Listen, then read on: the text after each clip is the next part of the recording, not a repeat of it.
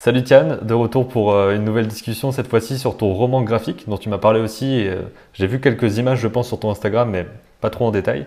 Donc euh, on a déjà fait une vidéo sur le storyboard que j'invite les gens à aller voir. Et également bah, le livre, hein, évidemment, on mettra, on mettra un lien Placement quelque produit. part. Voilà, on mettra un lien dans la, dans la description pour qu'ils puissent aller le, se le procurer. Donc j'ai pas trop d'infos là-dessus. Comment est-ce que ce projet est né? Qu'est-ce que qu'est-ce que c'est que ce projet en fait? Bienvenue en Chine. Alors ce projet, il faut savoir que c'était quand j'étais aux Beaux-Arts en 2013. J'ai euh, en 2013, donc ça remonte, hein, c'était Ouais. il y a 7 ans. Euh, J'avais une amie française qui donnait des cours de français à une brésilienne et qui a demandé à, à mon amie française du coup euh, si elle dessinait en fait. Et vu, vu qu'elle était au- vu qu'elle savait qu'elle était aux Beaux-Arts, Mhm. donc elle lui a demandé est-ce que euh, est-ce que tu pourrais dessiner une BD pour euh, pour mon mari vu qu'il veut en fait euh, il veut scénariser un roman graphique parlerait de la culture chinoise. Elle elle était vraiment centrée sur euh, l'art euh, contemporain et c'était pas du tout euh, son domaine de faire de la BD. Elle a dit non, moi je peux pas mais je connais quelqu'un et donc elle a pensé à moi vu vu qu'on se connaissait bien et que elle savait que je faisais de la BD et que je voulais faire de l'animation. Donc on est rentré en contact fin 2013 déjà. Je suis rentré en contact avec Milad, c'est le nom de son mari et c'est le co-auteur de la BD. Et c'est comme ça qu'on s'est rencontrés. Il m'a parlé de son idée. Alors il avait différentes idées euh, qu'on a plus ou moins écartées pour se concentrer sur vraiment une histoire personnelle à lui. Et euh, au fur et à mesure où on a commencé à travailler, en fait, j'ai commencé à un peu plus gratter la, son histoire personnelle en Chine.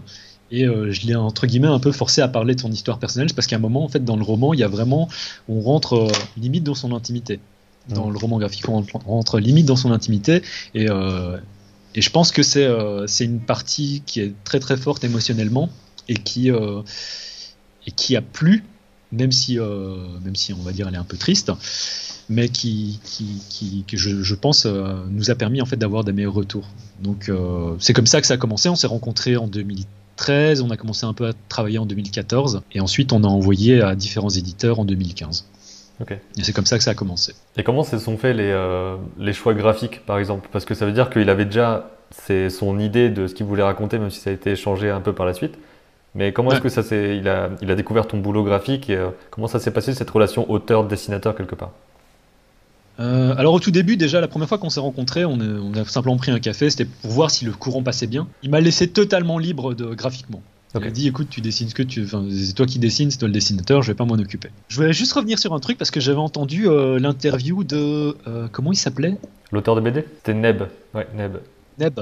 Euh, lui, il avait expliqué un truc, c'est euh, ah j'avais envoyé le projet juste à un ou deux éditeurs, c'est ça qu'il avait dit, je pense. En gros, il, euh, c'était pas vraiment ça, c'était il l'a, envoyé à un ou deux éditeurs à la fois. Comme ça, il recueille les corrections s'il y en a besoin, voilà, et ensuite il, accumule son dossier, il l'envoie à d'autres éditeurs ensuite. Ah oui, c'était en but d'avoir des, des retours. Ça, ouais. honnêtement, ce qu'on a fait avec notre projet à nous, c'est qu'en 2015, on a envoyé genre à 15-16 éditeurs en même temps. Il disait que c'était justement euh, très long ce qu'il avait fait parce qu'il pouvait se permettre de prendre ce temps-là et qu'il voulait avoir un dossier plus complet, mais qu'en soi, il conseillerait plutôt de, de l'envoyer à autant d'éditeurs que possible, en gros, directement. Selon. Là, c'est juste que dans son cas, il a préféré le faire euh, petit à petit, puis ensuite construire son dossier. Donc, c'est deux voies possibles. Mais c'est vrai qu'une fois qu'on a tout le dossier qui est vraiment béton pour nous, autant l'envoyer à tout le monde, je pense, pour le coup. Ouais. Et du coup, on a une réponse de Delcourt. Et euh, moi, je voulais travailler avec euh, deux éditeurs en particulier. Euh, on a eu trois réponses positives et Delcourt était dedans, donc on s'est dit ok, on va aller avec Delcourt. Ouais. Même si avec le recul, je me dis qu'on s'est un peu fait avoir sur le contrat, mais euh, si ça, on pourrait éventuellement parler après. Ouais, si tu veux, Euh, ça, de- ça peut toujours contrat, être je un pense truc, que- euh, intéressant. Moi, je pense que parler d'argent en BD, c'est important, surtout qu'on a, on est très très mal payé, je trouve.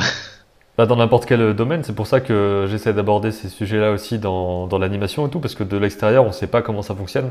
Et, et même euh, Ouais. pour les indépendants, tout ça, c'est très dur de, de savoir comment se mettre des tarifs. Il faut avoir des expériences des autres pour savoir où se placer aussi, quoi. C'est important là-dessus. Ouais. Après, en France, l'avantage, c'est qu'il y a le statut d'intermittent. Et honnêtement, c'est quand même une, c'est un super statut, quoi. Mm. Euh, faut, faut pas se voiler la face. Quand tu travailles sur une prod en tant qu'intermittent, en tant que storyboarder, honnêtement, t'as vite fait tes heures, quoi, je pense. Ouais, ouais. Si tu bosses sur une saison en tant que storyboarder, tu fais quelques mois et c'est bon. Et ça te permet ensuite, justement, après, si tu veux vraiment faire de la BD, de, de travailler sur ton projet euh, la moitié de l'année, quoi. Il faut savoir que euh, Milad, il écrivait un texte. Donc au tout début, comment est-ce qu'on a commencé à travailler? En fait, au début, on travaillait en, on travaillait l'un en face de l'autre, c'est-à-dire qu'il me parlait de ses aventures et que moi je prenais des notes. Et que ces notes en fait ensuite euh, j'en faisais de la BD. Par la suite on est passé sur un format écrit parce que mhm. j'ai déménagé de j'étais au Beaux-Arts de Hangzhou et puis j'ai déménagé à Shanghai. Par la suite bah, j'ai même été en Australie donc c'était encore plus compliqué, on était pas obligé de passer par un format écrit. Donc lui il écrivait un texte, dans le texte je, je faisais de la découpe et je faisais ensuite une mise en page en gaufrier. Il faut savoir que toute la BD est en gaufrier si tu regardes. Donc ça veut dire toutes les cases de la même taille, toutes les cases de la même taille. Ouais, toute la, toutes les cases sont de la même taille. Euh, je dessine sur papier, puis je dessine sur, sur la tablette. Mhm. Donc euh, toute la finalisation de la BD s'est fait sur, sur tablette. Donc ça, c'est la mise en page. C'est euh, ce qu'on donne à lire à l'éditeur en disant voilà, qu'est-ce que tu en penses. Très très aidé par la typo. j'ai une, une, écriture qui est très très laide, donc je suis vraiment ravi. On peut voir à quel point c'est rough hein, le truc. Ouais. T'as vu à quoi ça ressemble On fait un ensemble de pages, qu'on envoie, enfin tu peux voir les petits dessins, hein, c'est simplement euh, ah ouais euh, ça marchait bien, euh, ouais pas trop mal, ouais. enfin tu vois tu vois simplement les dialogues, tu vois l'histoire, ce qu'on raconte. Là, on mhm. parle de, petites choses telles que les traductions de, certains mots, comme McDonald's qui devient McDonald's, Coca-Cola qui devient Coca-Cola, Carrefour qui devient Tiens le faux. Donc là, tu vois, c'est vraiment rough. Donc ça, c'est une première passe. Et je dessine en fait case par case c'est un choix personnel, mais c'est aussi une nécessité dans le sens où euh, les fichiers, quand tu dessines en 300 dpi en noir et blanc euh, sur un fichier A4, en fait ton fichier il devient très lent. Et mmh. quand tu dessines case par case, c'est pour ça que le fichier s'appelle euh, Small 71, c'est que tu prends toutes tes cases, 10 cm sur 8 plus ou moins, à la place d'avoir 21 sur 30, parce que du coup ça, ça fait ramer ton, ton PC. Et ce que je fais, c'est une première passe, c'est que euh, j'ai mon image, je sais que mon, perso, il, est, il, a certaines proportions, je fais un, un rough sur le rough, mhm. donc le premier rough, euh, il passe à la poubelle, et puis je fais mon clean. Et puis après, euh, je fais la couleur. Là, j'ai pas la couleur. Il faut savoir que la, couleur, à un moment, j'ai même été aidé par, par une amie qui, mhm. qui a dû mettre bien la moitié de la BD en couleur. et grand merci à elle. J'ai également un exemple avec de la couleur. Je crois que je l'ai même posté sur Instagram celui-là. Euh, je crois. Je pourrais en poster tellement en fait, mais euh, des fois tu as un truc qui est vraiment rough comme ça. J'ai marqué ici beaucoup de chi et je sais que c'est beaucoup de chinois. Hmm. Euh, ensuite, j'ai donc mon, mon, deuxième rough, mon layout si tu veux. Ouais. Puis je, je clean, puis je rajoute ma couleur. Et puis je mets tout ça et je remets tout ça en fait dans, dans un gros fichier enfin le gros fichier, ici en fait, où je fais euh, du copier-coller. Euh, pour ma mise en page parce que sinon mon ordinateur a tendance à ramer et là c'est vraiment simplement parce que c'est une question de technique quoi. Mais sinon c'est clair, je pense que c'est beaucoup plus intéressant de travailler directement sur, sur la, page en elle-même et j'ai fait ça pour un, un, ensemble de fichiers vraiment. Et ce que je trouve intéressant c'est de voir comment est-ce que à partir vraiment d'une image. Tu vois, ça c'est vraiment, ça c'est vraiment dégueulasse. ça c'est vraiment une image pour toi. Et puis tu, tu fais ton, ton, ton, layout, enfin tu remets tout à perspective, tu sais que les, les, persos sont bons en termes de taille, et puis tu sais que euh, tu, tu, rajoutes ta couleur quoi. Et là c'est une couleur qui est un peu chiadée, entre guillemets, dans le sens où dans la BD, ça m'arrive souvent, c'est que quand tu regardes la couleur, des fois c'est simplement, c'est un fond bleu quoi. Ouais. Quand tu regardes, c'est vraiment juste un fond bleu. C'est euh, ok, voilà, la couleur de cette case, c'est ça. Ici, ça suit un peu euh, les contours du personnage.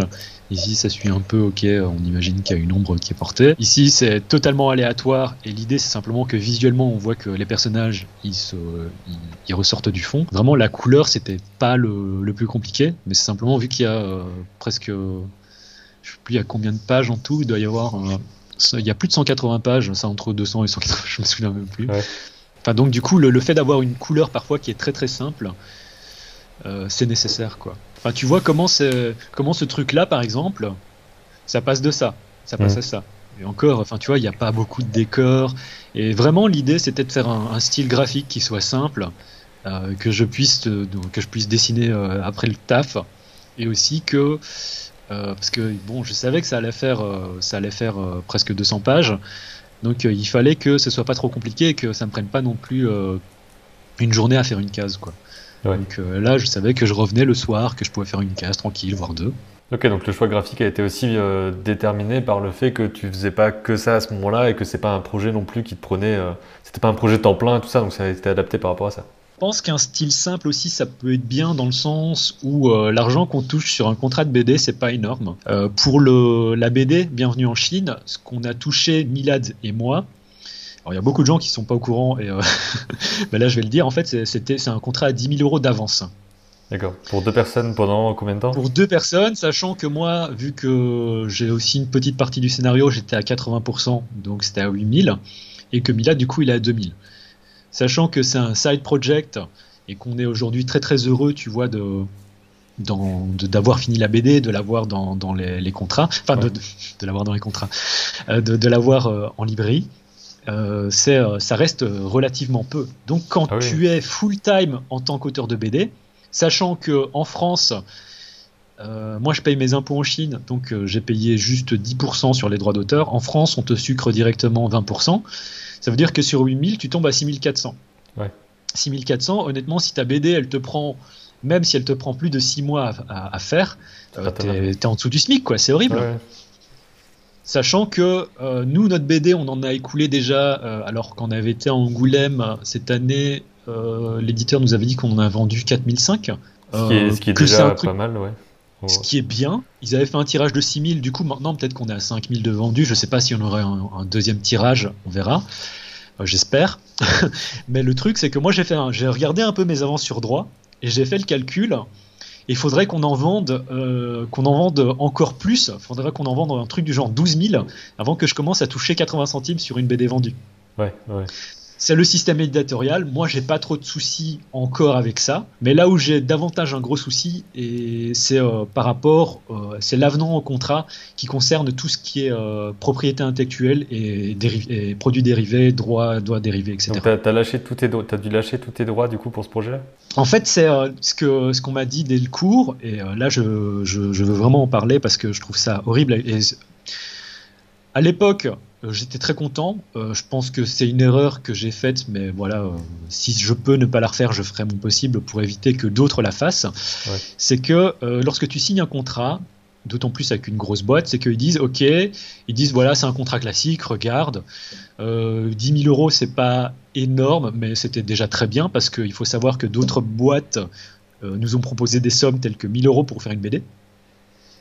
C'est incroyable. Donc, c'est des, indépendants, hein. eux-mêmes euh, sont, sont, dans ce besoin-là. Après, ils te proposent, oui, mais nous, on t'offre euh, un, un, pourcentage sur tes droits qui est plus élevé, tu vois, qui peut aller à 10% à la place de 8. Euh, et si tu as déjà... c'est toi qui avais fait l'interview de Teddy Boy? Oui, oui. Ouais, ça remonte déjà, je pense. Hein, mais euh, bah, fait l'interview, je pense, ouais. Tu avais fait son interview et lui, son, son, son son business plan, si on peut dire, c'était euh, d'avoir une audience histoire euh, ensuite de développer sa BD et mhm. d'avoir une audience déjà. Et je pense que ça, quand tu as une audience et que tu sais que tu peux déjà éventuellement avoir des gens qui sont fans de ton travail et vendre ça à des personnes, être chez un plus petit éditeur, je pense que c'est pas ce qui est de plus bête. Je trouve que c'est même une très bonne idée. Euh, par contre, quand tu n'as aucune visibilité, ouais, faire appel à un plus gros éditeur qui te, qui te propose des contrats tels que celui-ci, eh ben, euh, tu, te dis oui, ok, moi j'ai pas, j'ai pas le choix. Et euh, c'est le, le, jeu. Par contre, là où je suis pas super d'accord, c'est que euh, si maintenant, imaginons, je pense pas qu'il y aura un film, mais imaginons qu'il y a, y a d'un seul coup, toi tu fais, imaginons que ce soit une autre BD, que tu as signé un contrat avec Delcourt, et eh ben si sur les droits audiovisuels, Delcourt prend la moitié. C'est-à-dire que si maintenant il y, a, un producteur de cinéma qui se dit waouh super le, truc, mhm. je suis prêt à payer mettons même, mettre, je sais pas combien c'est en fait, euh, les, ça peut être les, droits d'auteur sur, euh, sur une adaptation télévisuelle, mais imaginons, ah, on est prêt à mettre 50 000 euros. Delcourt ou n'importe quel éditeur qui a fait signer le même genre de contrat prend 25 000 euros. Et là, tu dis que ça fait un peu mal parce que euh, autant qu'ils prennent des droits sur le livre, c'est tout à fait normal, mais qu'ils prennent des droits sur le côté, tu te commences à te dire, eh, on est, on est pas, on est un peu, enfin, ça, ça commence à aller loin, quoi. Et en fait, le truc, c'est que tu, si tu regardes le contrat, c'est sur tous les droits. Donc, imaginons que tu développes un personnage. Euh, j'ai pas d'idée de, de, Imaginons que ce soit Titeuf. Titeuf, c'est un bon exemple. Je pense que Glenna, à l'époque, a dû lui faire signer un contrat identique à Zep, même s'il a peut-être pu rediscuter son contrat vu que c'est un gros, gros succès. Euh, mais à l'époque, à mon avis, quand il y a eu tous les produits dérivés, que ce soit posters, figurines, etc., je connais pas les détails de son contrat, mais j'imagine que Glenna lui a fait aussi un, contrat classique en disant on prend 50% sur, euh, sur les droits. Quoi. Donc à ce niveau-là, sur euh, tous les produits dérivés, bah, ça commence à faire beaucoup. Et, euh, et, ça, c'est quelque chose que moi, je trouve de, un peu inacceptable. Même bah si voilà, c'est annexe. Je ne crache pas sur Delcourt en particulier, mais sur, sur tous les éditeurs, en fait, je pense qu'ils pourraient éventuellement proposer ce genre de contrat. Il faut, je pense que les nouveaux auteurs, il faut qu'ils fassent attention à ça. C'est pour ça que justement, là tu parlais de la, de la BD en attendant le goulag euh, avec Teddy Boy que j'ai interviewé. Ça me semble être le bon truc en vrai de, de, réunir des gens autour de quelque chose, de, que ce soit sa personne à travers euh, des vidéos qu'on fait ou juste ses dessins sur euh, Instagram ou autre. Ça permet déjà d'avoir des, futurs lecteurs et surtout, ce qui me semble le plus important là comme ça, c'est le fait de vendre à la demande. D'avoir par exemple des financements participatifs où ceux qui payent l'auront et il n'y aura pas de réédition sauf euh, nouveau financement ou des choses comme ça et qui n'est pas ce côté on imprime 4000, on imprime 8000 et peu importe si ça se vend ou pas. J'aime bien ce côté-là où euh, on, ne produit aussi que ce qui est déjà acheté par quelqu'un. Ça me semble intéressant. Ouais, c'est aussi un autre mode, mais pour revenir vraiment au truc euh, très classique, j'ai oublié c'est quoi son prénom. Je sais que elle, enfin, sur YouTube elle s'appelle Si, euh, oui, S-Y. Elle avait fait euh, la promotion, et je ne sais pas qui l'a écrit, mais je l'avais vu sur, euh, sur Facebook, passé sur Facebook, notamment parce qu'elle avait partagé ça. Ça s'appelle Contrat d'édition équitable. Et en fait, tu lis le contrat d'édition, tu compares avec le contrat que tu viens, que tu as signé. Bon, moi, je l'ai signé il y a quelques années. De toute façon, je pense qu'il n'y aura pas énormément de droits dérivés sur ce sur roman mmh. graphique. Mais si pour tous les autres qui, ont, qui, qui, font de la BD, qui auraient plus de potentiel pour une adaptation en anime, une adaptation en film ou autre, je pense qu'il faut faire attention à ça et d'essayer de discuter les, droits dérivés. Parce que quand tu lis le contrat équitable, tu vois, il y a indiqué euh, le, la cession de droits se fait uniquement sur le livre et pas sur le reste. Et quand tu lis cette petite phrase, tu te dis mais ouais, c'est tellement logique en fait, hein, parce que c'est un éditeur de livres, c'est pas lui qui, qui, qui enfin, il, offre sa visibilité en tant que que grand éditeur. Tu vois, si tu es un, grand éditeur comme Delcourt, chez Dargo, euh, chez Casterman, il doit y en avoir d'autres, mais oui, tu, profites de leur, de leur visibilité et l'éditeur prend un risque. Et c'est pour ça que je suis d'accord avec euh, les, petits paiements tels que 10 000 euros. Encore, ça, ça va quand tu vois d'autres ce que proposent d'autres boîtes d'édition. Mais euh, idéalement, ouais, tu devrais faire une session de droit juste sur le livre. Et ça, je pense que c'est très important. Ouais, c'est clair parce que déjà que la, rémunération de base est très très basse, enfin vraiment euh, travailler un an avec 10 000 euros, c'est peu importe euh, n'importe qui en France, c'est vraiment pas pas rentable quoi. Tu peux pas, tu peux juste pas, à, part si à part si tu vises sur tes économies autres. Euh, mais c'est déjà ça au départ qui est aussi particulier. Ce, ce, genre de, de, de, taux au livre a tendance à monter aussi une fois que tu as plus de succès, une fois que tu es sur ta deuxième BD, etc. Euh, j'ai des amis qui sont qui font qui vivent vivotent, qui vivent de la BD. Et sur leur, je sais que sur par exemple le, deuxième bouquin, euh, je vais pas la nommer parce que je sais pas si elle veut que je la nomme, mhm. mais je sais que sur le deuxième bouquin, elle a touché 22 000 d'avance sur droit. Tu vois, ce qui est beaucoup plus conséquent. Mhm. Ce qui est beaucoup plus honnête si tu, dois, si tu dois bosser un an sur une bande dessinée. Puis il y a le côté seul ou à deux aussi qui, qui change quelque chose. Quoi. Dans votre cas, c'est 10 000 oui, à deux. Oui, oui, bien sûr. Aussi, ouais, c'est un truc à prendre en compte. Hein. Si tu es tout seul, ben. Euh, après, c'est une charge de travail aussi qui est moindre. En, en, tant que dessinateur, il faut, il faut se rendre compte que euh, écrire un scénario, c'est pas non. Enfin, c'est un, un, métier à part, quoi. Et quand tu vois ce que peuvent toucher éventuellement des scénaristes dans, à la télévision ou dans, dans le monde de, de, de, des films, ouais. t'es t'es quand même un peu sous-payé, je trouve, en, en bande dessinée. Ah bah, oui, oui, ça c'est vraiment c'est, un fait. Quoi. Il y a un documentaire, euh, je sais plus, je sais pas à quel point il est encore euh, valable ou pas, mais je pense que je pense que soit c'est pareil, soit c'est pire. Ça s'appelle euh, Sous les bulles. Et c'est un, documentaire qui date d'il y a quelques années et qui montrait vraiment à la fois. Bon, ce qui était bien, c'était qu'il y avait le côté lecteur, auteur, dessinateur, peut-être un peu les, ceux qui font les couleurs aussi, et le côté éditeur. Il y avait un peu tout le monde qui en parlait. Donc à la fois le point de vue des lecteurs qui s'étonnaient que d'accord, ils touchent que ça, c'est il y avait tous les points de vue. Quoi. Bah ouais.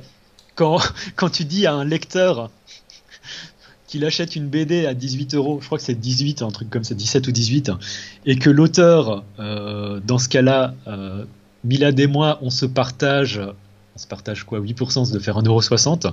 Du coup, je touche 80 centimes sur une BD vendue. Mais tu, tu, tu, tu te. Et encore une fois que tu as, une fois que as remboursé. Une fois que tu as remboursé l'avance. Ouais, quand j'ai remboursé. Donc c'est ce que j'avais dit. Je crois qu'il faut encore que je vende un truc du genre 6000 BD avant que, avant que je touche 80 centimes. Quoi. Donc, euh, Mais bon, voilà, ça c'est le jeu. Euh, si maintenant ça se vend très bien, c'est encore un autre débat. Mais euh, moi, ce qui me choque le plus, c'est vraiment par rapport à tout ce qui est droit avenant. Quoi. Ouais, ouais droit dérivé. Euh. Mais bon, voilà, c'était juste cas, c'est C'est très important de, toujours euh, faire ses contrats, ses devis correctement et, ne pas essayer de ne pas euh, dire oui à n'importe quoi parce que c'est censé être comme ça et que si l'éditeur dit bah si c'est comme ça, c'est normal, t'inquiète. toujours faire gaffe, aller demander à d'autres auteurs, des choses comme ça. voilà quoi. Ouais, après c'est facile de, dire ça, mais une fois que tu as le contrat entre les mains, que tu es, vraiment content de l'avoir quoi. Donc euh, tu dis ok, je vais l'accepter. C'est pour ça que c'est justement c'est pas un truc euh, forcément facile, mais même dans n'importe quelle prestation, il faut prendre le recul de dire euh, bah en fait si, si, je suis payé ça, je suis sous-payé et c'est pas normal. Et limite refuser le truc, mais ça dépend les, ça dépend les cas. Mais ça demande aussi une sorte de force de, caractère quelque part ou d'expérience de dire là non en fait je me, je me vends pas pour rien du tout. Les premiers, je pense qu'on se fait avoir sur les premiers trucs tout le temps, plus ou moins. toujours. Mais petit à petit, après on apprend à se renforcer un petit peu quoi. Mais c'est le cas euh, même euh, quand tu as ton premier taf hein, et que et que tu es content de toucher un SMIC, tu vois. Euh, quand j'étais à DreamWorks, je touchais un SMIC, quoi. Ouais, ouais. tu vois, pour te donner un ordre d'idée. Alors que ça reste des métiers spécialisés, quoi. Enfin, c'est pas un truc que n'importe qui peut faire non plus, pas son expérience, quoi.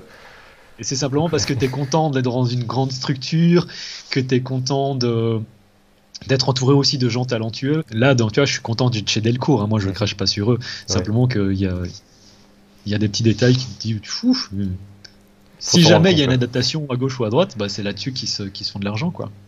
Bah, Est-ce que tu veux rajouter euh, d'autres choses par rapport à ce travail de, roman graphique? Que ce soit sur la, création, l'édition, euh, peut-être sur euh, l'impression, des choses comme ça que tu voudrais, que tu voudrais préciser? Par rapport à la création de livres, honnêtement, c'est compliqué et j'aurais tant, je sais pas si c'est un bon conseil, c'est pas un conseil, mais je, dirais simplement c'est une pensée. C'est, je crois que c'est compliqué de faire de la BD aujourd'hui et d'en vivre en fait. Donc euh, pour ceux qui peuvent, faites de l'animation, je sais pas. ouais, c'est bah, euh. après ça, voilà, ça peut être des choses qu'on fait. Euh, je pense par exemple à Aveline, Aveline Stockard qui fait à la fois, enfin qui a quelque part plusieurs métiers, qui fait à la fois du caractère design, du concept art. Elle, elle est indépendante, je crois, c'est ça? Oui, pour le coup, oui. Oui, tu vois, c'est une, une artiste un peu à part entière, quoi. Donc. Euh, ouais, voilà. Bah après, je pense qu'elle est, elle est peut-être euh, employée sur certains trucs. Enfin, en tout cas, c'est des prestations un peu plus longues euh, sur des productions, ça dépend. Mais en tout cas, le fait d'avoir plusieurs rôles et de pas se dire, moi, je veux vivre que de la BD et je fais que de la BD, alors que si on sait dessiner, on peut avoir des contrats ailleurs pour d'autres choses aussi, quoi. De toute façon, c'est en, en, explorant que tu finis par trouver vraiment des trucs que tu kiffes. Hein. Ouais. Ce que, ce que tu aimes vraiment, ce que euh, moi, au début, à un moment, je, je m'étais dit, ah, ce serait cool d'essayer de faire du character design, mais en fait, une fois que tu.